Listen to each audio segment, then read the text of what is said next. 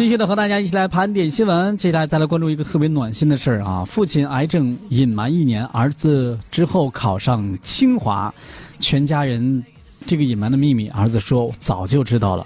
去年七月份呢，江苏南通的一位叫周建忠的爸爸被确诊为癌症。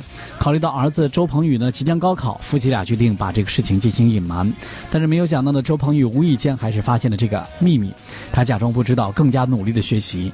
今年的时候呢，周鹏宇考上了清华大学，被清华大学机电航空与动力专业录取。收到录取通知那一刻，全家人的脸上都露出了久违的笑容。妈妈陈慧仙说呢，去年过得很累，一下子头发都白了。现在小孩子有这样的成绩，我为他感到高兴。一家人的辛苦终于换来了丰硕的成果，这也是这个孩子给父母最好的报答。看到这个消息，我们希望周鹏宇的爸爸身体能够赶快的好起来吧。